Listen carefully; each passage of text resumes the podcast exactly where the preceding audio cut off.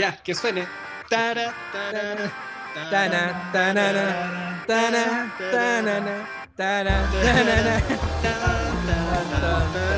Estamos bien, tan, tan, tan, tan, tan, estamos tan, bien. tan, tan, tan, tan, tan, tan. El tema es que ahora, eh, si viene otro que es bueno, va a ser también, pues. Amigas y amigos revoltosos y revoltosas, después de mucho tiempo, oiga, quería comentarles que esa voz que ustedes escucharon hace poco fue la de la Rafael Donaire. ¿Se acuerdan el sujeto de Alemania? Aquí está con nosotros. Hinchó, hinchó y lo consiguió. Bueno, Bienvenido, que- Rafael, ¿cómo estás? Aquí estamos, muy bien. Eh, estamos en nuestra- en nuestra- Oye, No lleva eh, ni tre- Oye, no lleva, no lleva ni, ni 30 segundos en el programa y ya me están haciendo bullying. Con razón se fue el Luis, pues, man. Ya, pero hay que hacerle la, la- la aclaración que es parte. Ahora, porque ahora somos otro podcast. Tenemos eh, Ah, staff. Tenemos staff, pues, amigo Chris, ¿cierto? Nah. Les, les- Hemos crecido. Sí. subió el pelo. Sí, sí, o sea. De nos hecho, el- nos creció de otro El lado. grupo, el grupo WhatsApp ahora se llama Los Pelados y los Esclavos. Así se llama ahora el grupo de WhatsApp definitivo. Así que no esperen que lo vamos a tener siempre al Rafa, pero cuando lo podamos tener por ahí va a estar con nosotros. Así que bienvenido, bienvenido Rafa momentáneamente, aunque habíamos dicho en el capítulo anterior que íbamos a ser solo dos. Entonces, eh, eso. Nada más. po. Díganlo en vivo, me aman, me aman. Eh, Díganlo en vivo, simplemente. Si en estos tiempos ya eso se acepta. Sí, pero te amamos una vez al mes, nada más. Sí, a mí me. Más no, no, no da. Más no da. Bueno, y con esto Bueno, le todo- damos la, la bienvenida, pues, ¿no, amigo Chris? Sí, El pues, aquí inicio. estamos. Buena, Así buena, nomás, chiquillos. El inicio de la tercera temporada. Oye, Déjense de cruzarse, roles. por favor. los roles están claramente definidos. Tenemos a Colorado con su voz sensual, que siempre nos va estimulando ahí el, el sistema límbico. Por mi parte, ustedes ya saben, ya me han escuchado varias veces. El y gritón. el murmullo que van a escuchar constantemente que ir adelante es auspicio de Rafael desde Alemania. La envidia, la envidia son envidia. No sé Ah, por qué ya. me dices esas cosas, yo no sé. Ya. Oye, eh, ¿qué? ¿Partimos nueva temporada? Sí, Con- oye, Así nomás, se pues. viene, se viene Y cargadita. la- el primer capítulo de esta temporada viene con Cuática. Lo único que va a decir. Atómico, atómico. Viene full y inesperado, la verdad. Yo sinceramente eh, estoy sorprendido. Yo creo que para quienes lo escuchen ahora van a quedar, pero miren, van a, van a decir, mira, mira tú. Sí, yo creo que eso es lo- el comentario más básico que van a hacer, más elemental. Miren lo que están haciendo ahora estos cabritos. Así que Mira. sin más dilación ya, porque ustedes lo que quieren es saber qué pasa, vamos con el invitado. Así que sube lejos. No, Rafa. No, no, Ay, no, no. yo quería poner la voz del Luis. Yo, yo tengo, que hacer, yo tengo que hacer el plagio. Ah, o sea, ya. el- yo tengo Sí, que hacer esa Sí, parte sí, tenéis que hacerla obligatoriamente. El requisito fundamental. Ah, ya. Es decir, sube la JP. ¡Ah! Nació el 28 de julio de 1971, conocido cuando niño como el mono, tiempo también en el cual participó en una iglesia como acólito, iglesia que más tarde también le prestaría salas donde podría practicar con la que ahora es su banda, Sinergia, banda con la cual han recorrido diferentes eh, escenarios a nivel nacional e internacional, eh, importante muchos de ellos, para mí el conocido de donde conocí la banda personalmente el Moes, y también de ahí saltaron a festivales en Colombia, eh, tocatas en Cuba, si no me equivoco, y también, por supuesto, el festival más importante que tenemos en Chile, que es el Festival de Viña. Con ustedes, el señor Don Rorro, Rodrigo Osorio. ¿Cómo estás? ¡Bravo! ¿Cómo estás? Ahí. Buena. Hola, hola, ¿cómo están? Eh, ¿Me escuchan bien? Sí, sí, Impecable. todo- Bacán. Sí. Bueno, Aquí está bienvenido. don Rodrigo. Sí, bienvenido. Alabadlo, uno de los, de los grandes músicos acá de- del norte, de la zona norte de, de Santiago de Chile. Santiago de Chile. Eh, Chile. Oiga, eh, don Rorro, mire, queremos hacer primero una, un, un pequeño juego, algo para salir de lo común. Vamos a hacer un ping-pong para ver cuáles son sus eh, ideas respecto a ciertos conceptos. ¿Le parece? Y para romper el hielo también. Claro, porque nos vayamos conociendo. Sí. Entonces, el primer concepto es música. Ya, y tengo que responder una frase. Una frase. Lo, lo- lo que tú O- se te está a la cabeza. una- Claro. eh, pasión. Sinergia, eh, mi vida. pandemia, Reflexión. convención constituyente, Incógnita. familia, eh, bendición. Pulsar, Esperanza. Buena, buena. Ahí Eh, estamos. Muchas ya romp- gracias. Ya rompimos el hielo, po. ya, ya, po, eh, don Roro, bueno, vamos a empezar con una serie de preguntas que tenemos ahí preparadas. No es para alarmarse ni nada, pero es para ir soltando un poco. Dele nomás, dele, dele. Mira, eh, bueno, ya sabemos que estamos en pandemia. A todos los que, bueno, aquí puedes ver y escuchar, bueno, los que están escuchando, que los tres somos músicos. En algún me- medida fuimos músicos y ya algunos retirados. Bueno, pero tú estás vigente todavía con, con Sinergia. ¿Y cómo ha afectado esto de, de la pandemia? ha, sido, pa- para mí, ha sido súper difícil, eh, pero también ha sido bonito. O sea, bonito porque nació mi bebé justo apenas partió la pandemia, mi, segundo bebé porque tengo otro de 20 años, Ah. hijo de 20 años, y ahora nació mi bebé Lucas León y eso eh, realmente ha sido como una bendición, ha sido algo súper bonito y súper inspirador e iluminador. Eh, en- con la banda hemos avanzado y hemos hecho hartas cosas juntos. O sea, igual hicimos estos, este EP de tres temas, Sinergia en Casa, eso he hecho absolutamente desde nuestras casas. Los, los tres clásicos de Sinergia en modo pandemia y con letras en modo pandemia. Eh, reciclamos nuestro disco en vivo. eh, o sea, teníamos las pistas eh, y las rescatamos y sacamos un disco en vivo a toda raja que se llama 25 años. Sí, lo, lo escuché, sacamos el caballito de metal también para en formato kids. y ahora en, este- en estos días estamos grabando un tema nuevo que va- vamos a estrenarlo a fines de noviembre. Ah, mira, qué buena. Que ese ha sido el desafío más difícil, diría yo, porque, porque hacer una canción nueva ya es, es palabras mayores y hacerla en forma remota ha tenido una, un- una serie de, de dificultades, y, pero aún así ha sido súper, súper bueno. Entonces, difícil porque, porque nosotros, los artistas, los, los músicos, somos de, de presentaciones. O sea, en el fondo la banda, incluso cuando uno tiene una banda que está partiendo, ustedes mismos también lo saben. Eh, Claro. y son músicos, en el fondo como que todo lo que uno hace lo hace para tocar. O sea, es como ya al final ya. ¿Y cuándo vamos a tocar? Y, Claro. y cuando uno hace, por ejemplo, esta coordinadora o asoci- asociaciones de jóvenes, de bandas y de todo, al final la weá, claro, o sea, se apoya mutuamente y que aquí, qué sé yo, pero el tema es, weón, es como el gusano del juego, el bicho del juego, es como, ¿cuándo vamos a tocar? Claro. Y, eso no se puede, pues entonces hemos tenido tocatas, de, de tocatas, tocatas presenciales, hemos tenido dos. Y la otra hemos hecho de, la hemos hecho de manera remota, eh, que también ha, funcionado, pero no es lo mismo, eh, pero se extraña mucho tocar como tocábamos antes, con público y con toda la jarana y todo. Eso, se- eso Sobre se- todo. Claro, sobre todo con, lo- con, la, con la sinergia que entregan ustedes como banda. Que ahí me imagino Claro, sinergia es una, o sea, como que la expresión máxima y más llamativa de sinergia es sinergia en vivo. Claro. es la, es la patada, o sea, realmente Sí, es una explosión, como toca el Bruno, como tocamos nosotros, eh, Exacto. eh, eh, es, un, es un ac- acto, es un ritual, un acto de liberación. Pero, pero bueno, eh, yo creo que también ya ha- hay periodos que está, hay días que he estado súper feliz y otros días puta que digo, "Oh, me bajó la depre. Entonces, así como, eh, no, no- quiero ser ese, en ese sentido también bien respetuoso respecto de qué es depre, porque en realidad han, han sido bajoneos, porque el día que Claro. uno bajoneados o unos ciclos, semanas, puta, que no avanza nada, que no sale pega, que, que no avanza nada, que, que, que, que no logra hacer ni la mitad de lo que planeo y pues así. Pero eso no es depre, o sea, depre realmente Algo más.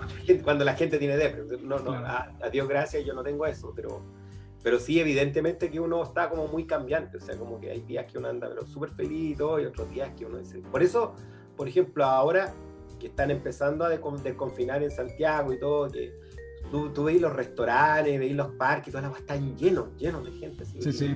dice, puta, lo entiende porque yo, yo he salido un par de veces, he, salido a comer y ahí con el bebé y el bebé empieza a, ¿cómo se llama? a reclamar y todo, pero igual la raja ya sentarse en una mesa en una cuestión y que te sirvan comida y que y te tomé una cerveza, puta. La interacción. No es lo mismo, que hacerlo en la casa. no es lo mismo. Nunca. No es lo mismo. O sea, como que te, te relajáis, te sentís el ruido, la música, la gente, no sé.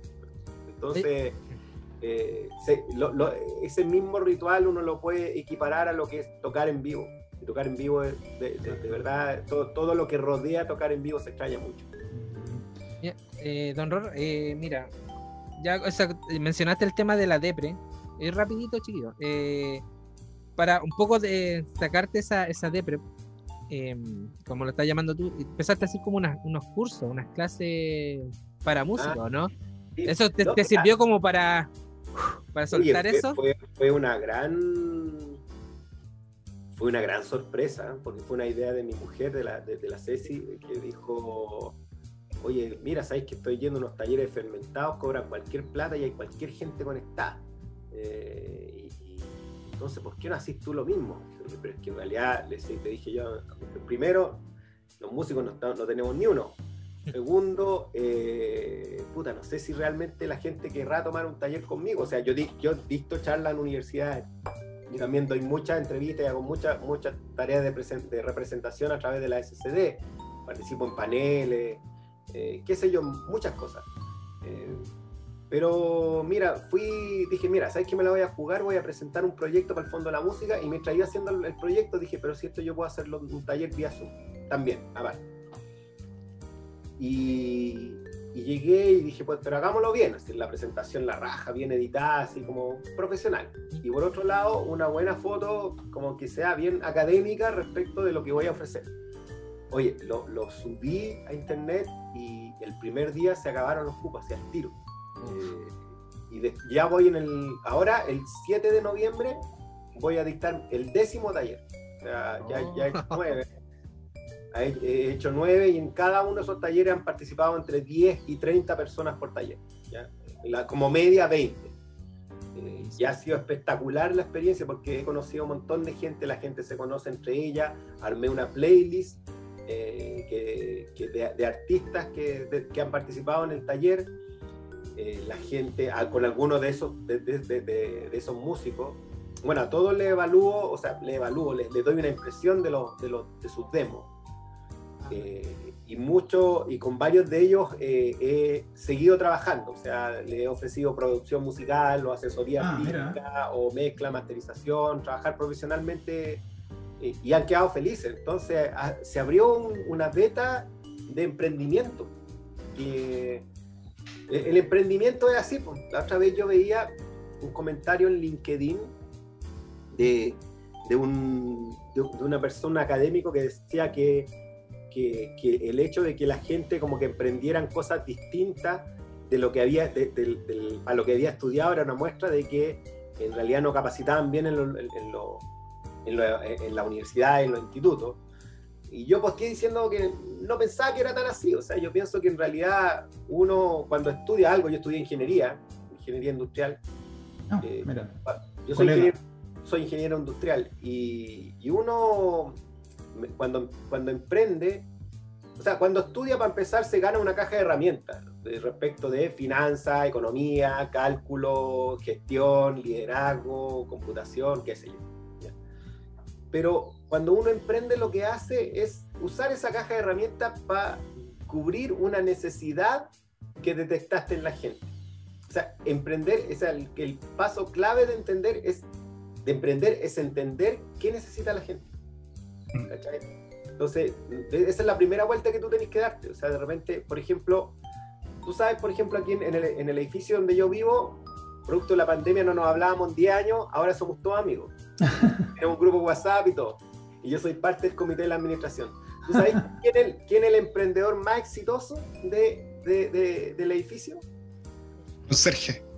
No, es el que vende, El que vende, bueno, el conserje como que, como que apaña, como que, como que es una suerte de conector. Pero el que el mejor le va es el que hace pisco sour artesanal. Se llama el, se llama el sauerista. Así se llama y tiene una botella que se llama el saborista y un pisco sour bien cabezón, hecho con, con, limón de pica y harto hielo y todo, pero es rico, es bueno. Bueno, para que dure la conversa toda la noche. Claro, y el, y el, y el saborista y tú le escribí, no, claro, y es entretenido porque de repente un día domingo, no sé, ponía unas carnes, una, una parrilla y todo, y de repente tomaste un poco y, te entusiasmaste con el sour, entonces, oye, llamando al sourista y todo el cuanto, y va al, departamento del sourista y te pasa el sour. por ejemplo, la otra vez me vino eh, eh, entre la, entre la eh, estar entonado con un vino y todo, y puta, me dieron ganas de sopa y pilla. Ya subí tres pisos, ya la, doña Patricia vende sopa y pilla, ya le compré. ¿Y con mostaza? Eh, no, eran con pero, ah. la, tenía, en la casa, pero estaban muy buenas. ¿Y qué, es lo que quiero decir con eso? Que en el fondo el emprendimiento es eso, es detectar la necesidad y cubrirla. Entonces yo estuve buscando varios caminos eh, respecto, pero nunca pensé que esta cuestión de los talleres iba a ser tan exitoso. O sea, como que, realmente la gente valorara y la gente quisiera que yo le, transmitiera mi experiencia y lo orientara. Y ha funcionado súper bien y, sigo trabajando con gente y quiero seguir dictando los talleres ahora más espaciados, por, la época, por un lado. Y por otro lado también para para generar también el interés, porque todas las semanas también es como mucho. Claro. y pero, pero realmente han sido como súper exitosos y ahí voy y también uno arma una base de datos de 200 personas que tengo más o menos que han participado en los talleres a los cuales le digo, oye, la SCD está con esta campaña, eh, hay un concurso acá, hay una postulación, eh, le armé la playlist, eh, o de repente me preguntan por un artista, digo, oye, ¿sabes qué? del municipio de tanto te están, los lo recomendé o cosas así. Oye, disculpa, Rorro, eh, ahondando ahí mismo con el tema de la, de la SCD, ¿cuál es tu parada con, con las bandas emergentes que se presentan ahí? No, o eh, sea, mi, mi, parada es todo bienvenido. O sea, la, la, SCD lo que hace es recaudar y distribuir el derecho autoral. Eso es lo que hace. No, es. Lo que pasa es que nosotros tenemos como parte de los estatutos también el apoyar la música chilena. Pero la SCD no es un sello, tuvo un sello en un momento no es una radio, no tiene poder en televisión ni radio como va a decir, oye, nosotros tocamos a estos artistas, ni tampoco hace un lobby, ni tampoco es un, un, apitutamiento, ni una cofradía, como se piensa, no, lo que es una entidad, lo que se llama una sociedad de gestión colectiva. ¿Qué hacen las sociedades de gestión colectiva? Recaudan, le, cobran a todos eh, los medios del país que utilizan música como parte de su negocio. Un hotel, un restaurante, un supermercado, eh, ¿cómo se llama? Una sala de espera, eh, eh, la, televisión, la radio, Spotify, Netflix, a todo. Le cobramos un porcentaje y después eso lo distribuimos en función de cómo son usadas esas canciones. en general se distribuye en función de difusión radial y, o televisión y bueno, en el caso de las plataformas digitales, las mismas plataformas digitales informan cuánto usan cada una de las canciones y en base a eso distribuimos. Ah, eso es. No, es más que eso la, la, la, SCD. Por lo cual, en el fondo, todos los que, toda la gente que hizo un tema que puede sonar en radio o que está en Spotify y todo, puede ingresar a la SCD. Ah, quedan primero en una condición de postulante y después, pero de a poco, en la medida que empiezan a tocar eh, eh, o empiezan a sonar su, su, música, empiezan a pasar a condición de socio o de administrado, que también que, que, una condición previa. Eso. Oiga, don Rorro, eh, ¿sabes que me gustó mucho lo que nos contaste del, tema de estos talleres que estás generando? Esta anécdota que, pasa en, el edificio, ¿cierto?, donde tú vives. Esta pandemia ha permitido en el fondo ir generando como una comunidad, por lo visto, ¿no? Eso es lo que se ha ido formando ahora. Últimamente una suerte de comunidad, la gente está más en contacto. O sea, ahora tú tienes el contacto directo de la señora que vende las sopaipillas, que tal vez antes no era, era una desconocida y con suerte. Llevo 10 años acá y no conocía a nadie. Perfecto. Una un vecino, con cueva. Ahora, ahora conozco la mitad del edificio. Igual ha sido un paradigmático, ha sido súper eh, positivo en el fondo. O sea, hay aspectos positivos de esta pandemia, ¿no? Por supuesto, pues si todas las crisis tienen oportunidad y todas, todas las crisis terminan provocando cosas buenas, uno se acerca más con su familia, uno tiene más tiempo para compartir en familia, eh, valora más, se, pone menos... A ver, estábamos antes de la pandemia y antes del estallido estábamos bien autómatas, probablemente estábamos mejor económicamente, probablemente estábamos mejores en términos de pega, pero estábamos mucho más autómatas, pues, bueno, así como mm. hagamos la pega, hagamos plata, hagamos plata, hagamos pega, plata, y así.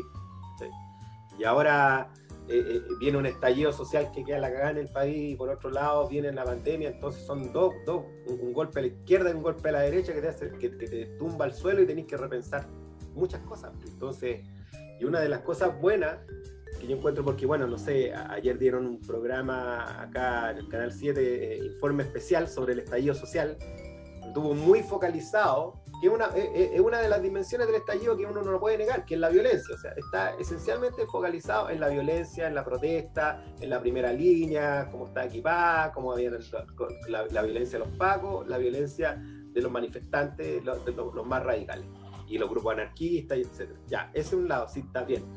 Pero también hay, otro, hay otro lado del estallido social que, que, que es, que es muy, muy importante atenderlo y que es como un, golpe a la cátedra de decir, ¿sabes que cambiamos la forma como estamos pensando el país? Y dentro de ese cambio, yo siento que eh, el hecho de volvernos más colectivos, eh, creo que es positivo. Que, la, pandemia tiene que apuntar a que seamos un poquito. Fíjate que. me acordé de otra historia, eh, también bien, bien, bien, bien bonita. Que aquí en esta misma comunidad, porque como nos hicimos amigos por la guay del emprendimiento, bueno, mucha gente sin pega, mucha gente con menos pega, o qué sé yo, o trabajando en su casa, y empezamos con el emprendimiento. Y justo acá al frente de mi casa eh, ocurrió un incendio en, en, una casa de reposo de, de abuelito. Oh. Era un incendio rígido llamará, como en el edificio de, grande. Y, bajaron todo, inmediatamente bajó la gente con frazada, bajó la gente a atender a los abuelitos, estábamos aquí recibiendo a los abuelitos en la sala de, reuniones, ya no, eh, estuvimos cobijándolos y después ayudamos a, a trasladarlos porque los fueron a llevar a un albergue y todo y nos pusimos a conversar entre nosotros. Ahí el hombre del pisco sour le, le, hicimos un par de, de, bajó con un pisco sour y al final estábamos todos tomando pisco sour ahí en, la representación del edificio. Wea que nunca había pasado. Eh, eh, entonces también hubo hay una mirada de comunidad y una mirada solidaria que antes no existía. Y creo que eso, eso, eso es algo que tiene que perdurar post pandemia, o sea, sería re triste que después de, todo, todo el cagazo que fue el estallido y, todo el cagazo que ha sido la pandemia, que, volviéramos a hacer todo igual como era antes, puta, no, creo que, como dicen por ahí, no, entendimos nada. O sea, no, Tenemos que mantenernos fuera del metro cuadrado, entonces. Eso es básicamente. Claro, tenemos que aprovechar, eh, tenemos que aprovechar eh, esta, o sea, e, estas lecciones. y yo más que soy, que, soy creyente, yo pienso las cosas pasan por algo. O sea, eh, las, las señales hay que saber atenderlas y, de repente uno a, a masazos eh, aprende. O sea, mucha gente también, amigos y todos, han perdido familiares, han perdido tías, el, el, Humita, por ejemplo, nuestro compañero banda, eh, su mamá y su papá así que se, se, se, contagiaron por ahí por el 18 de septiembre, en la fiesta del 18, por, un cliente que tuvo su, el papá de Unita, y los dos anduvieron bien complicados, o sea, los dos en la clínica, ¿sí? con, y con oxígeno asistido, eh, y, puta, decían que la weá era brígida, entonces después de eso, que, no, que tú volví, volváis a la, así como a, pensar de que, a seguir con la máquina pensando que todo igual, no, no, no de todas formas. Oye, igual, ¿sabes que han surgido cosas bien interesantes? Y bueno, recientemente fueron las votaciones sobre el tema de la nueva constitución. y ¿Cuál es tu, pensando en este mismo espíritu de comunidad, o sea, un 78% de las personas tienen en su cabeza el tema de que el aprueba algo positivo para el país. ¿Cuál es tu opinión al respecto de, estas votaciones, los resultados? Yo, yo lo pienso de una manera súper objetiva, o sea, eh, el, mensaje que se está mandando es decir, ¿sabéis que acá, igual que, o sea, un poco lo que dije hace un rato, que seguir como estábamos antes ya no se puede. Sea, es como, puede, puede, puede ser que a lo mejor funcionó en algún momento este, e, e, esta forma de, que el país opere, eh, pero ya no, ya no va más y hay que repensar esta cuestión. Eh, y ahí a, lo que vamos a llegar, pucha, la verdad no lo sé, puede ser algo mejor, puede ser algo peor, pero, pero yo lo veo como algo inevitable, es algo que no, o sea, es imposible pensar en, decir, ¿sabes qué? Ya, rechazo y dejemos todo igual que como, que como estaba y, vamos a reformar con leyes cuando en realidad quienes más promovieron el rechazo fueron precisamente los que siempre se obstruyeron a cualquier cambio de tipo estructural. Entonces, ¿cómo les vaya a creer ahora que, chucha, ahora que, ahora que, voy a votar rechazo para que se haga más rápidamente los cambios constitucionales? No. No, no, hay agua para la piscina, pues ahí en el fondo lo que hay que decir es, eh, eh, aquí hay que repensar esto. ¿A qué vamos a llegar? Puta, si, vamos a llegar a una cuestión similar a Venezuela o vamos a llegar a una cuestión similar a Nueva Zelanda o vamos a llegar a, una concertación 2.0. Eh, puta, no lo sé. No, no, sé. Misterio. Oye, Rorrón, y para eso que, estamos esperando ahora con esto Lo que es importante, perdón, es que, siga habiendo harta participación. O sea, creo que eso, eh, que eso es fundamental. O sea, aunque no te guste lo que salga, pero por lo menos que si fueran a votar, que nunca bajemos de 7 millones de personas. O sea, ¿sabes qué? Puta, si votaron 7 millones de personas, entonces quiere decir que, que por lo menos la mitad de Chile quiere el Chile que estamos, que, estamos construyendo. Se acabó. Exacto.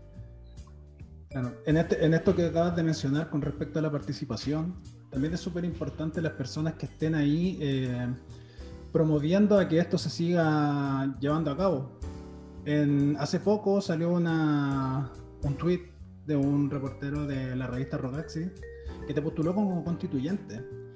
Eh, ¿Qué opinas de eso? Si vamos a ponernos hipotético, ¿qué pasa si hipotéticamente en un futuro tú salieras eh, constituyente, como una persona que pueda redactar la constitución? ¿Cuál es tu... Eh, esto es, hipotético, te puedes pegar las carreras como quieres. ¿Cuál es tu propuesta en, el, en, lo cultural en el país? ¿Qué te gustaría plasmar en esa constitución? Tú como artista, como músico que está involucrado Primero, primero antes que eso, primero quiero, o sea, yo me sentí muy, muy gratificado, de, o sea, muy agradecido de que y a uno lo mencionen, ¿cachai? Porque, porque si uno te mencionan de, de, una u otra forma hay una buena opinión de lo que uno ha hecho. Eh, y eso y, eso es bacán, sobre todo uno siendo que no es una persona tan mediática. Eh, entonces eso, eso lo encuentro bacán. Ahora, yo estoy feliz en la SCD haciendo y me queda hasta mayo del próximo año y de ahí tengo que ir a reelección y vamos a ver si salgo o no, pero, pero, pero me, encantaría seguir hasta mayo del próximo año eh, en esto mismo. Eh, ahora, pienso que, eh, en el tema de la nueva constitución, no sé si esto de qué manera quedar. he hablado con algunos constitucionales que, piden explícitamente que se mencione la cultura, porque no se menciona en la constitución del 80, que se mencione directamente la, cultura y el acceso a la cultura y la valoración. De, la, cultura y yo le sumaría también nuestro elemento identitario, que esos son los que hacen distinción a, un país, o sea, todo lo que tenga que ver con los pueblos originarios, nuestras tradiciones, nuestra cultura, todo eso tiene que estar presente. O sea, para mí, eh, lo, que a mí me gustaría ver, y no sé si es, es a través de la constitución, creo que es, es una parte, pero adicionalmente es una, un cambio cultural de la gente. O sea, una valoración de lo que es ser chileno y nuestra cultura chilena, que es algo que, por ejemplo, yo lo veo en Bolivia, lo veo en Perú, lo veo en Argentina, lo veo en Europa y no lo veo en Chile. Siento que hay una muy baja valoración del tema cultural. Estamos, lamentablemente, es una herencia de Pinochet, y hay que decirlo. Eh, ojo, yo le tengo también harto harta distancia a este discurso de los políticos, de los políticos, de los políticos, de los políticos, porque ese, ese discurso de los políticos, los políticos, los políticos, lo, instauró Pinochet. Eh, y yo que, tengo casi 50 años me acuerdo. Y, este, mm. Pinochet llegó al extremo de sacar un libro que se llama Política, Politiquería, Demagogia. Augusto Pinochet Ugarte, que lo auspiciaban por el Canal 7 para que uno lo comprara. Entonces, ojo con entrar en esta trampa de decir, wow, los políticos y fuera los políticos, fuera los políticos, porque cuando tú haces eso, empezáis a hacer terreno, eh, el, el, terreno propicio para eh, lo, lo, los populistas y los dictadores. ¿cachai? Y empiezan a decir, ¿sabes qué? Bueno, todo, todo, este parlamento y todos estos buenos que están todo el tiempo peleando no sirven. Yo sirvo, ¿cachai? Y empiezan los totalitarismos. Exacto. Entonces hay que tener harto ojo con ese discurso. O sea, por supuesto que los independientes tienen que estar y hay que ver la forma de darle espacio. Pero de ahí a decir que todos los políticos en callampa y que fuera los políticos y que no existen los, no existan los políticos, no, porque la gente que va entrando también está haciendo política. Y, y, y, si, se, y si se instaura y gana la credibilidad de la gente, se va a transformar en un conglomerado político. ¿cachai? Entonces, ojo con eso. Entonces, bueno, volviendo al tema, yo creo que, la, que, que tiene que haber una, una, una mirada más cultural nuestra, o sea, valorar lo que nosotros tenemos. La Violeta Parra, el Víctor Jara, el Jorge González, nuestra música, nuestros pueblos originarios, eh, todo eso tiene que estar súper, súper instalado. Eh, porque, como te digo, herencia de Pinochet, el individualismo y la plata. O sea, es pensar que aquí la gente tiene plata, importa. Ah, eh, puta, te estáis dedicando a la música, sí, pero ¿cuánto ganáis? Puta, no gano casi nada y toda la weá. Ah, no, pues entonces, bueno, ¿por qué no te, no, no, no te metís como cajero aquí en el, en el banco? Yo te puedo hacer una pila, ya, y que me meto como cajero en el banco y dejo la guitarra. ¿cachai? No estoy diciendo que la gente no, no, no tenga una pega paralela. Yo tuve una pega paralela y fui gerente de empresa por años y músico al mismo tiempo. Pero lo que sí quiero decir es que no puede ser toda la mirada en función de lo económico. Piñera hizo eso. Piñera hizo eso, centrar toda la weá en la weá económica, que el país creciera y que y, y se puso en la, aquí se, un sopapo que decía Chile país desarrollado. Ya, y, y centró toda la weá en eso eh, y, dejó de mirar a la gente. Y en algún momento la gente puta llegó a tal, se sintió tan, tan ninguneada y tan pasada a llevar que dijo, ¿sabes qué?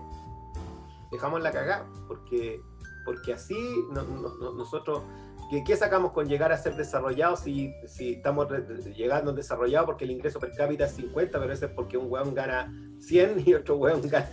Sí. y otro gana 10, no sé. Los 90 gana 10, promedio 50. Oye, eh, Rorro, bueno, tú, tú nombraste así como ya, como para tocar otro tema, tú nombraste querer lo nuestro, querer nuestra música.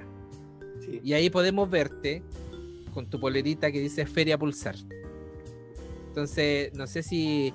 O sea, sabemos que ya la Feria Pulsar viene el 16 al 22 de noviembre. Correcto. Con exponentes, con música. O sea, bueno, virtual. Todo esto va a ser eh, virtual, ¿cierto? O sea, creo que hay como. Mira, leí. Tanto así, yo he ido a la Feria Pulsar, sé más o menos lo que, a lo que es, y ya mandé el mensaje por interno a mi señora para que me comprara la entrada. ¿Cachai? Qué bueno, ¿verdad? para el paz, ¿cachai? ¿verdad, ¿verdad que nosotros como SCD eh, ah, y bueno, creo, veo que, que, quedan pocos minutos, pero podemos seguir. Yo tengo eh, adicionalmente como unos 15, 20 minutos más después en, en nuestra, eh, en nuestra Genial. Gracias. gracias. La, también nosotros entramos en el desafío, o sea, como SCD y, y, como directiva y como administración de la SCD queremos, ojalá que le vaya bien a la feria, ¿cachai? Porque queremos que harta gente compre la entrada, que harta gente eh, vea los, los, eventos, porque es un esfuerzo tremendo, una inversión tremenda que se está haciendo en estos tiempos para empujar la industria. Y lo peor que nos podría pasar es que todos eh, hiciéramos todo este esfuerzo y no lo viera nadie, porque realmente va a estar súper entretenida, va a estar súper buena y ojalá que la gente eh, participe porque va, va, realmente el, equipo que tenemos nosotros en términos de administración, en términos de comunicación, es un equipo súper jugado y un equipo que realmente quiere eh, lo mejor pa, para la música chilena y que a la gente y, y que a nuestro artista le vaya bien. Disculpa, Rorro, eh, también como futuro, a ver si es que puedes tirarla. Para los que estamos acá en el extranjero, vemos muchos músicos también. Y muchas veces nos hemos visto frustrados con respecto a eh, eventos que hacen vía online en Sudamérica, eh, que no los podemos conectar desde el extranjero, porque la región no es válida. Tú, no sé si ahora lo vas a ver, pero quizás por no, ahí. Voy a, voy a preguntar, pero nuestra idea es que se pueda ver desde cualquier parte. O sea, eh, pero, pero, bueno, ahí después les dejo las coordenadas mías de, de WhatsApp y todo, pero, pero, pero na, asumo el compromiso de eso por lo menos lo que conversamos a nivel de consejo directivo fue eh, que esto lo vea la gente del extranjero. O sea, hay una mirada también, o sea, por supuesto que el foco está en Chile y nuestra gente, pero también el tema es que se pueda ver desde fuera. Eh, y, si puede haber gente que, se conecte, va, va a estar súper buena la feria. Incluso tenemos todo un concepto estilístico, o sea, la estación Mapocho se va, va a tener un, un dron y van a haber tres escenarios simultáneos y, la gente, y las cuestiones van a ser tocadas en vivo, realmente en vivo, con un desfase mínimo de tiempo. Ah, qué buenísimo. o sea, no, o sea, realmente queremos que la cuestión sea una experiencia y que también sea multicámara, con, con, mezcla, masterización, o sea, que suene la raja. O sea, que realmente esas tres luquitas que puso la gente para ver el espectáculo eh, lo valgan.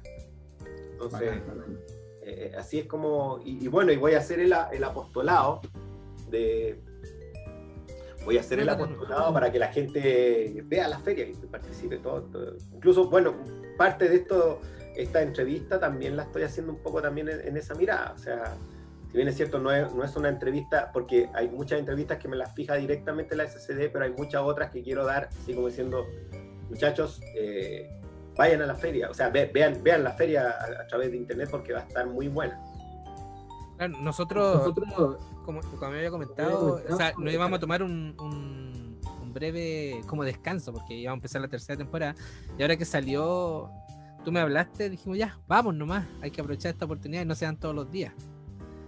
Entonces, eh, pucha, me quería tomar de eso y aparte, bueno, como mencioné, el tema de acercar la música y querer la música, bueno, yo me siento, pero como... A mí me gusta la música chilena, lo puedo decir. Y, las veces que he ido a la, feria, eh, es como ya tú puedes ir, no sé, tres lucas, cuatro lucas por ir para allá. Pero vais caminando por los pasillos y te encontráis, no sé, Denis Malebrán caminando por ahí. a mí me pasó que me encontré con los. Ay, no me acuerdo, la, la, cantante que es como media chasconcita, rubia. Eh, es antigua. ¡Oh, no me acuerdo el nombre ahora! La Denis, la de Aguaturbia. Ella, claro. Ah, eh, con, bueno, me topé con Florcita Mutuda y todo. Entonces es como esta feria permite, eh, bueno, permitía en ese tiempo, antes de la pandemia, permitía acercarse al músico. Y, ahí encontráis un montón de música ahí, vais por un stand, está tocando a alguien, vais al otro stand. Incluso producía lo que hace el, Rafa en, Alemania, que es la Jam Session. Se sentan ahí a tocar y, creaban música de la nada.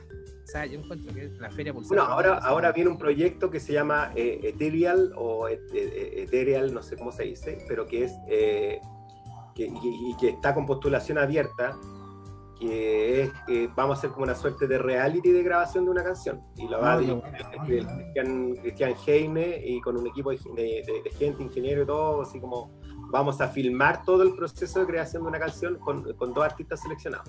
Qué buena onda eso. muy bueno. No, eh, ha llamado harto la atención y, y, tiene que es como un 2.0 de algo que partimos haciendo en pandemia con varias otras cosas que estamos haciendo con la SCD que es eh, eh, apoyar todo el proceso de gestión desde la casa. por ejemplo, nosotros en varias regiones hicimos un proceso de acompañamiento donde aparecía un experto, un, un experto productor, otro experto en redes y, otro experto en, parece, si no me equivoco, en masterización o algo así. Eh, y que ellos tres armaban un equipo y te agarraron una canción tuya y te iban ayudando a, mejorarla, a, ah, poder usar mejor las perillas. Entonces, el 2.0 de eso es esto que vamos a hacer, eh, que, que es como, un, eh, es como una, una, suerte de reality, ¿no? No, no, no, tiene, no tiene exactamente ese nombre, pero, pero es, algo así, o sea, es como, como transmitir un, un proceso de creación de una canción. Oye, Rorro, mira, nos quedan 30 segundos. No, más, Abrimos una dos última. Minutos y medio. Dos y medio. Dos, y medio, dos y medio. Ah, ya, me equivoqué, entonces estamos perfectos. mira, eh, por lo que nos has contado, hay mucha motivación.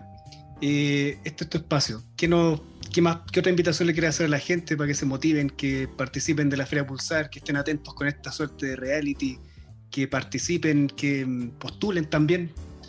Yo siento que este es el momento para sacudirse un poco y mantenerse activo eh, como, músico y, conectarnos con lo que nosotros nos apasiona, con lo que nosotros nos gusta. Y la Feria Pulsar es, es una tremenda oportunidad para eso. Entonces, para que la gente lo disfrute y la gente participe. Eh, creo que es una bonita instancia y, los músicos están, han estado golpeados, pero muy creativos y activos en estos días. Mira, retomando como yo soy como bien apasionado, insisto, con el, en el tema de la música. Ya nos comentaste el tema de las charlas, que has ayudado a producir eh, temas de, de, algunos de los participantes de las charlas.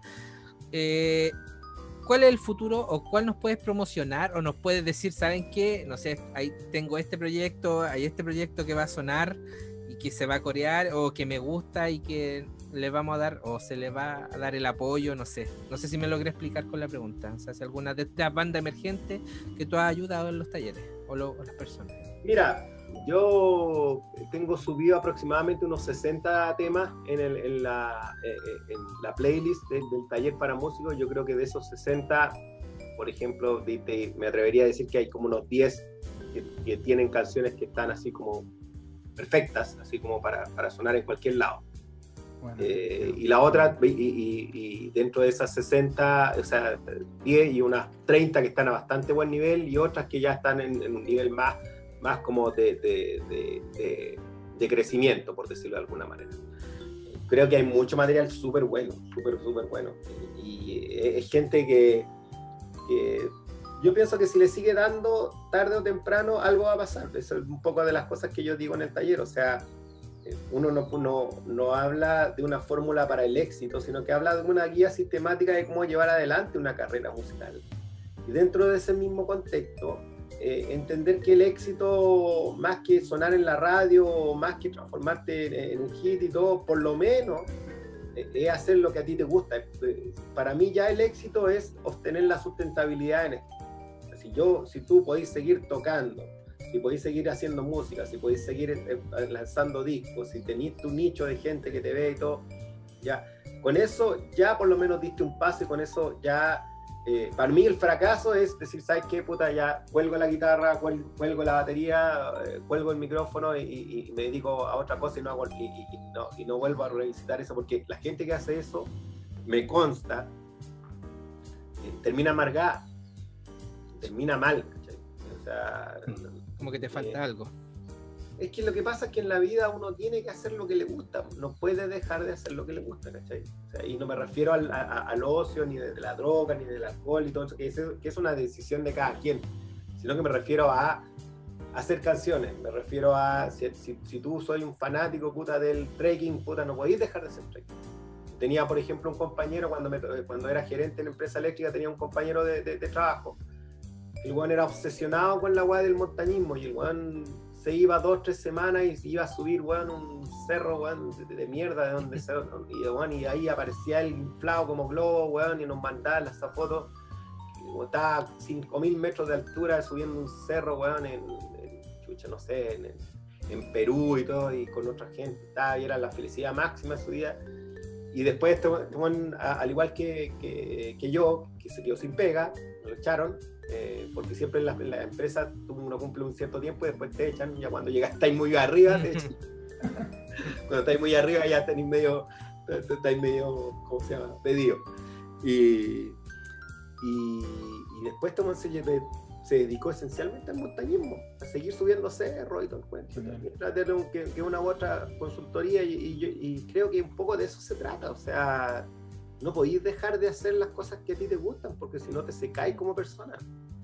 Y al final termináis, termináis llenando de mala, mala, energía y esa mala energía la empezáis a transmitir. O sea, empezáis a como a... a yo, yo, soy un convencido de que de esto de la energía, si uno tiene buena energía, transmite buena energía a la gente. Y eso es, un, es, es, es algo que los mismos Beatles lo, lo decían de una manera bien, bien simple y que, que, es como la lógica de, de, de, del amor o la lógica de, decir, ¿sabes qué, Juan? Puta, te respeto. Y, y, o sigue adelante con tu volá. Eh, pero no, no hay que dejar de hacer eso, porque si lo dejáis de hacer, te cae la chucha. Entonces, eh, la, la, me parece que las depresiones y todas las cosas que terminan en los suicidios, uno nunca sabe eh, que, qué, tan malo, qué tan bien, o qué cosa le depara la vida, toco madera, que, me vengan puras bendiciones. Eh, pero puta, uno tiene que, tiene que hacer lo que le gusta en la vida. O sea, yo me siento súper súper agradecido y satisfecho de poder haber logrado todo lo que logré con, sinergia y haber hecho esas canciones que se transformaron en, en súper éxito. Entonces, Eh, creo que por allá va, para ese lado va la cosa. Entonces, esa es como la, la, medición del éxito en la vida. No, es, o sea, este, lo, que, lo que estoy viendo en la pantalla en este momento es una muestra de éxito. cada uno de ustedes con su micrófono profesional conectado y todo, puta, y haciendo su podcast, eh, eh, y, tomándoselo en serio y disfrutando y cada vez teniendo gradualmente más gente que escucha el podcast. Así es. Oye, pero... Oiga, don Rorro. Sí. No, te interrumpí, ¿qué iba a decir? No, decir, oye, no, pero tú, que con, tú ahí con tu weá de podcast, weón, y no ganáis ni uno, weón, y ahí perdiendo el tiempo como weón y toda la gastándose. Bueno, pero si es mi volado, weón. Eso me pasó ahora, sorry. Yo decía, le dije a mis compañeros, weón, es que me salió una grabación con Don Rorro. Ah, buena. ¿Y, qué ganáis? Puta, no sé, sé conversar con gente, conocer aquí, allá. Y, y, tenía auspiciadores. No, amigo, no tengo. Puta, ya. Pero sé que me gusta lo que hago. Y me pasó hoy, así tal un par de horas. Claro, y, y, así, y ojo, que de repente uno nunca sabe cómo, se van generando las redes. Mm. el emprendimiento también tiene mucho de redes, entonces tú aquí eres amigo, aquí yo yo llego, publicito este podcast y, a lo mejor otra gente también quiere escucharlo y, y así se empieza a armar la weá. Así la, las famosas amigas también no partieron, weón, con, con cientos de miles de gente que la escuchaba. Partieron ahí ellas con su grupete y todo el cuento y la weá, con el día de hoy ya, ya bueno, tienen la weá hinchada. mi, mujer escucha a las amigas todo el día, todo, todo. que las micas tienen como. No, igual son súper buenos los programas. O sea, hay que. Eh, hay, que decirlo, o sea, no se me vaya mal, malinterpretar. hasta una misma canción de cualquiera de nosotros, si una la escucha todo el día, te va a terminar con la bola hinchada igual.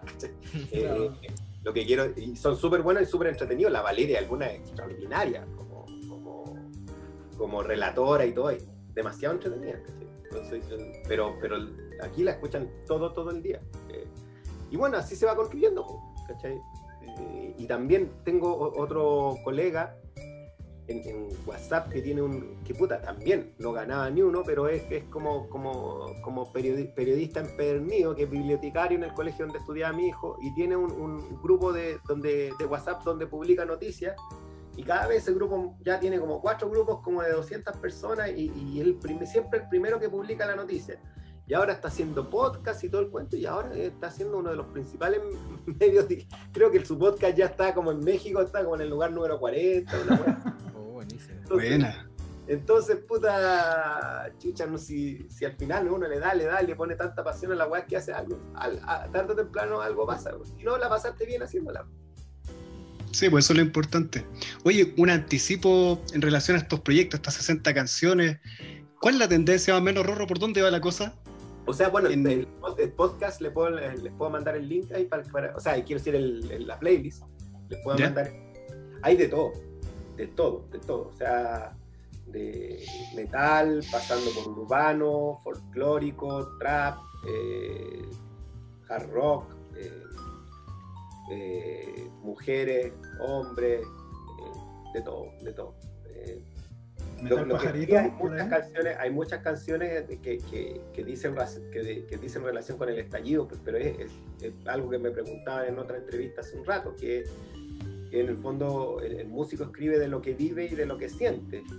Eh, y, sobre todo la juventud no, no, ha quedado para nada indiferente con esto. Entonces escribe eh, y escribe toda la épica y con toda la poesía de lo que está viviendo. Entonces a veces con mucha rabia, a veces con mucho más ilusión, con esperanza, qué sé yo. Pero hay mucho de, relativo al estallido. Pero hay, hay, de, hay de todo. O sea, lo que más me llama la atención es que el día de hoy, si uno se aplica y uno estudia y uno le dedica su tiempo, puede sacar cuestiones profesionales con, desde su casa. No, no, no necesita porque o sea, incluso yo te diría que uno tiene las perillas, es más, más que tener más perillas, eh, es saber utilizar las perillas que uno tiene. Entonces hay gente que de repente con, puta, con el Reaper, y con, unos, unos, cuantos plugins y todo, pero bien manejado, el suena increíble. Eso hablábamos el otro día, Roque, con respecto a eso también. Eh, algo cortito. Eh, bueno, cuando yo era más chico, eh, fui hartas veces a verlo a, al Moes. Entiendo también que ustedes tocaron muchas veces en el CDJ en Conchalí. Sí, pues ahí allá era, un lugar icónico, me gustaba muchísimo. Nosotros tocamos ahí. Tocaron en muchas veces, ¿Por qué hicieron No, nosotros éramos, no, éramos underground. muy under. Si yo, yo estuve ahí.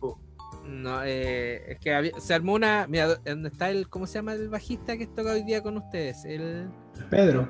Pedro, él tocaba en, oc- en octavo par. Ah, el Ariel. con- Eh, y con él yo compartí escenario en algunas reuniones porque estábamos en un mismo colectivo. De ahí logramos tocar eh, eh, con Cristian eh, en, en el CDJ. Los vacos. Los Vacos se llaman. Eh, nada, weón. Nada. ya, sorry, Rafa, sorry. Parece Bueno. que me suena. Eran famosos los chiquillos. Sí, sí, claro. No, con respecto a eso, Rorro, eh, yo a medida que iba creciendo eh, me fui dando cuenta, tristemente, que muchos de esos lugares se fueron cerrando.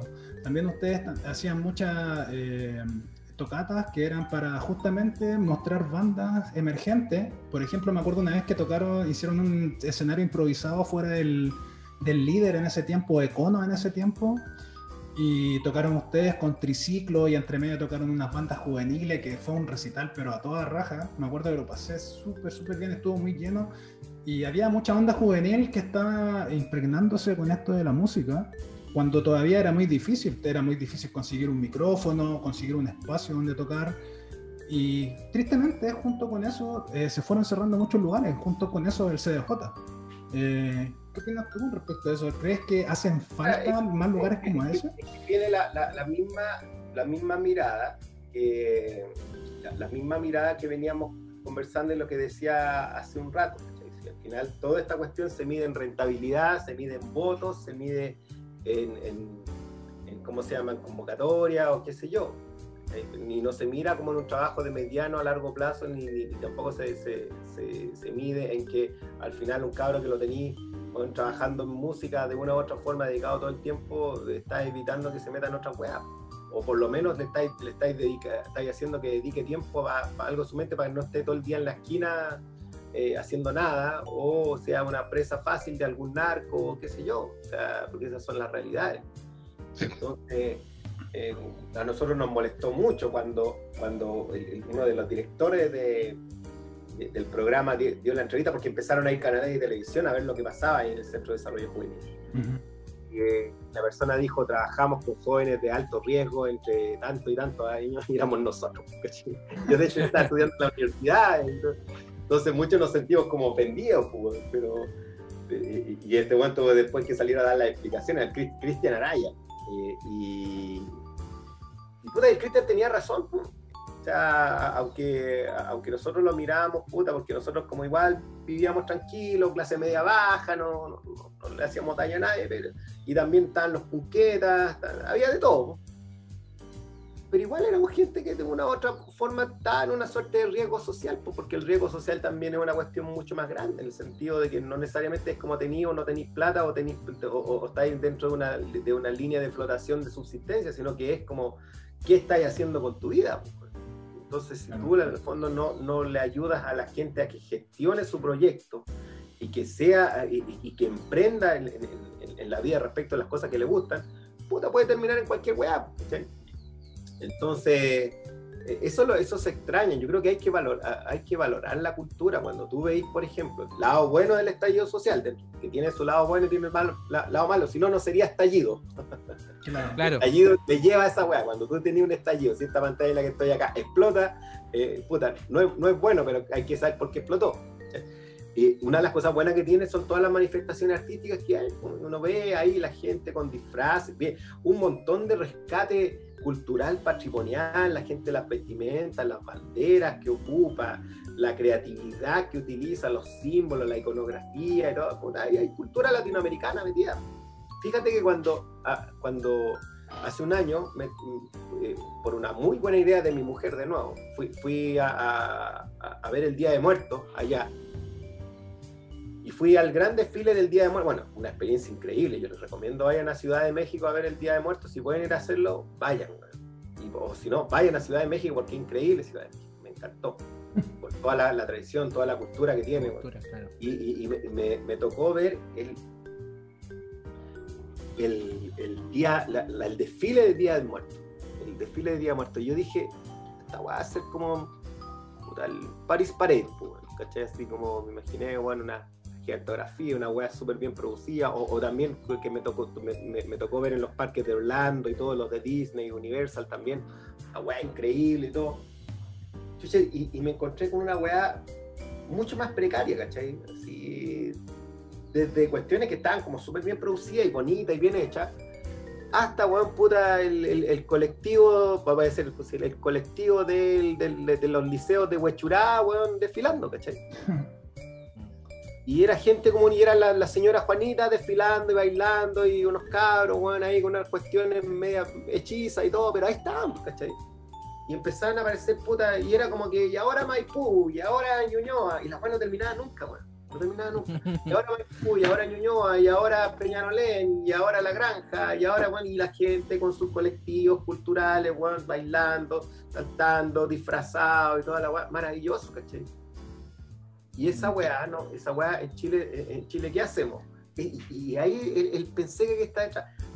cerramos la weá y ponemos una multitienda con el Hello Kitty gigante, weón, con el, con, con, el Popeye gigante y toda Ni una weá chilena, ¿cachai? Neoliberalismo. Eh, eh, ahí tú te das cuenta. Cuando, tú, cuando me preguntan, ¿qué quiero ver yo en una nueva constitución? Más que lo que quisiera ver en una nueva constitución, ¿qué quiero ver en Chile? Quiero ver en Chile una weá más cercana a la que viene el desfile de Día de Muertos en México que, abran la Alameda, como decía ayer, que abran la Alameda, puta, para que, para que Cerro Navia desfile, ¿cachai? Y para que el colectivo de Cerro Navia, puta, haga una gran manifestación y toda la. Porque, porque también, ojo, que, que, el estallido tiene una weá con, la gente de, de, las comunas periféricas, decir, oye, queremos que nos escuchen. Pues. absolutamente. Y, los inmigrantes también, y que los colombianos y los venezolanos que se organizaran, weón, hicieran su murga y toda la weá, puta, sería maravilloso, weón. No lo vemos. hay que pensar en el, en el tremendo impacto que generó la tesis, por ejemplo. Esta agrupación de mujeres que la rompieron y generaron todo un movimiento, pero a nivel mundial, donde había muchas mujeres oprimidas, ¿cachai? Ahí la rompieron, pero absolutamente. Es una manifestación artístico-cultural con mucha identidad, con componente identitaria, con, contenido súper potente y bien hecha musicalmente, bien construida y toda la weá.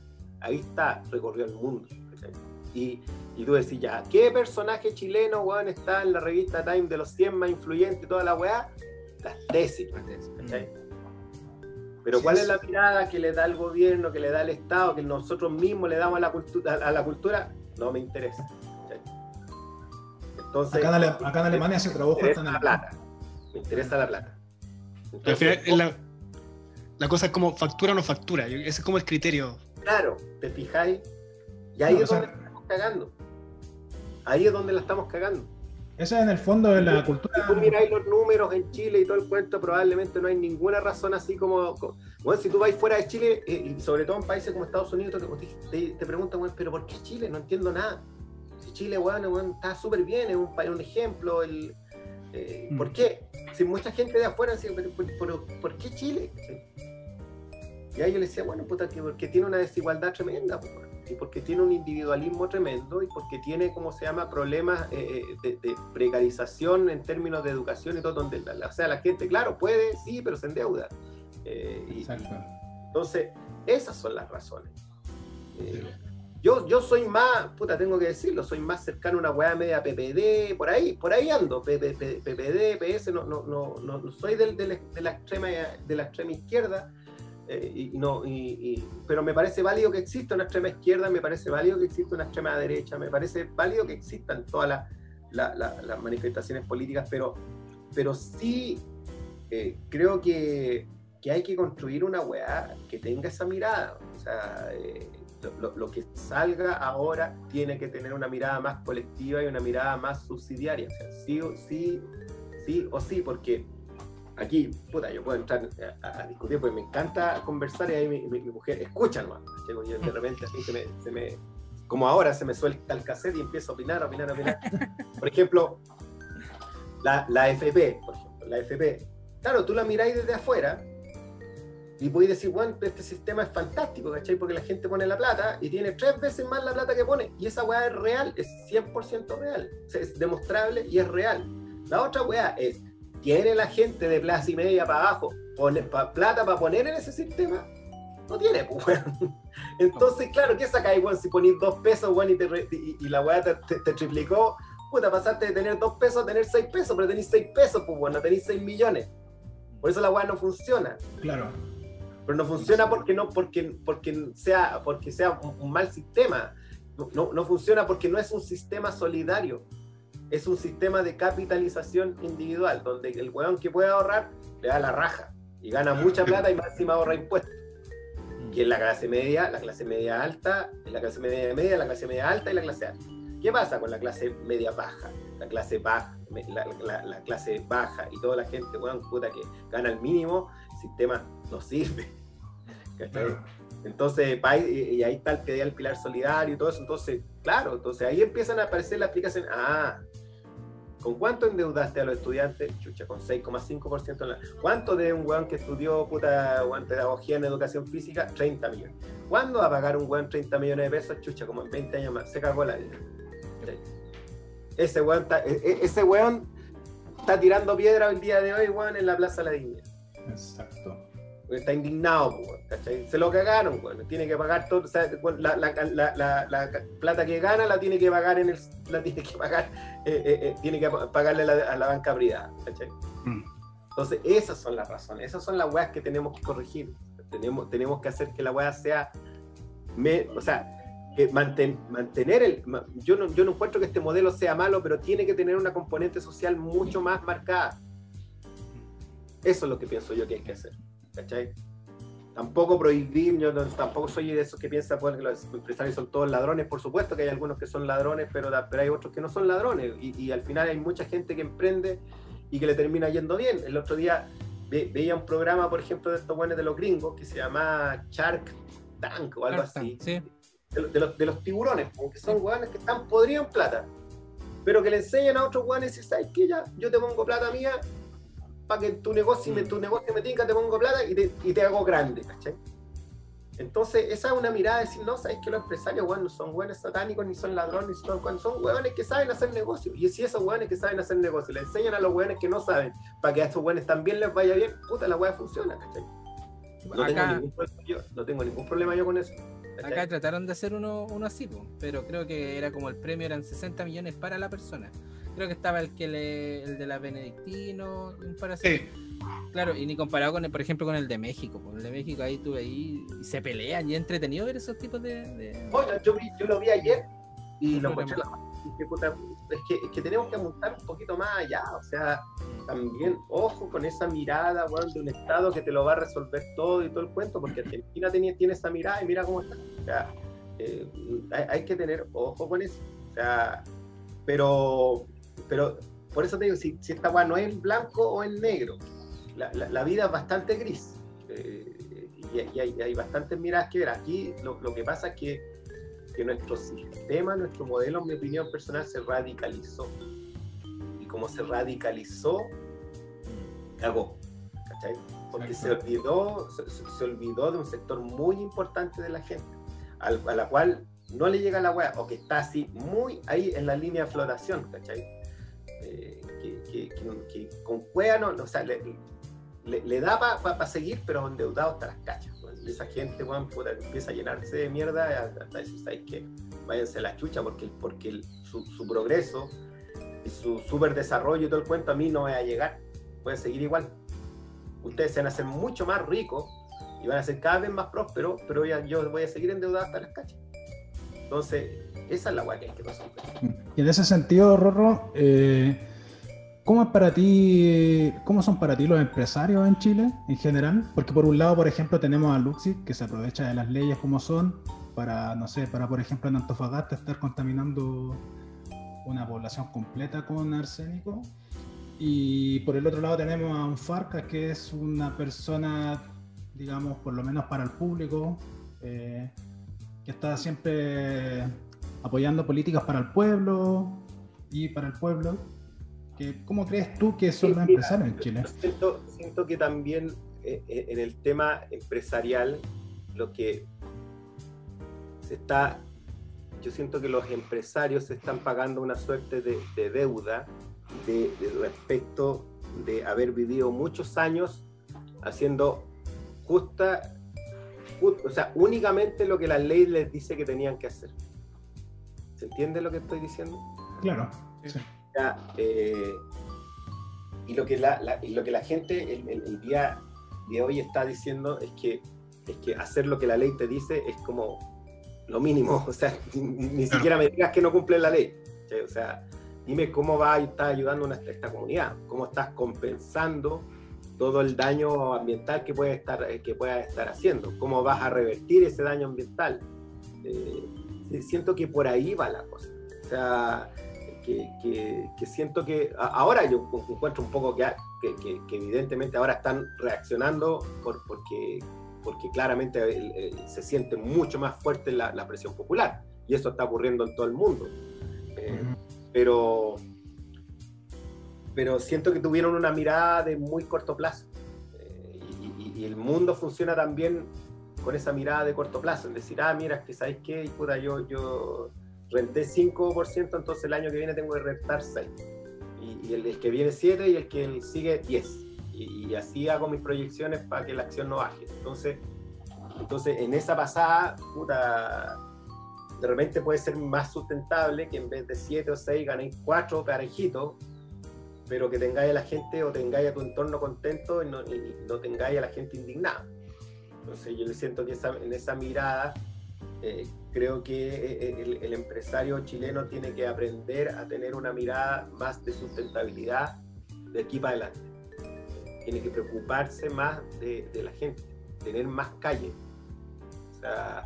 eh, ser, ser, más solidario. Meter, incluso ya están apareciendo, algunos decir, ¿sabes qué? Yo quiero, yo quiero que, que, todos mis mi empleados sean parte de la empresa, vender mi, o sea, hacerlos parte de un 30% de la participación yo creo que por ahí va, o sea, va por una mirada solidaria más anticipándote, ¿cachai? Anticipando, cada vez pensando más en chucha. Eh, de, una u otra forma tengo que, tengo que tener a toda mi gente contenta y a la gente como con una mirada de decir, puta, sí, este, todo esto tiene sentido. Eso pienso. Muy bien. Rorro, oiga. Eh, hizo una tremenda catarse aquí con nosotros, le agradecemos pero enormemente. Siempre pasa eso, siempre pasa eso. sí, pero, totalmente agradecido de todas maneras. Sí, o, sea, nos regalaste mucho tiempo, eh, mucha experiencia, mucho conocimiento, mucha energía también que nos compartiste. Eh, la gente que nos escucha ya va a saber que tienen que estar atentos al pulsar, tienen que estar atentos a esa playlist que también, si usted nos permite, ahí la, vamos a compartir para que se enteren y... O sea, ayúdenme. Yo tengo harta ganas de escucharla, de hecho, desde que la nombraste. Está, bueno, está, bien, está bien buena. Ahora la tengo que actualizar porque la gente me está mandando nuevas canciones. Algunos de los artistas eh, están sacando single nuevo, pero, pero está bastante buena. Se puede buscar en Spotify como tu perfil, ¿cierto? Como Rodrigo Soria.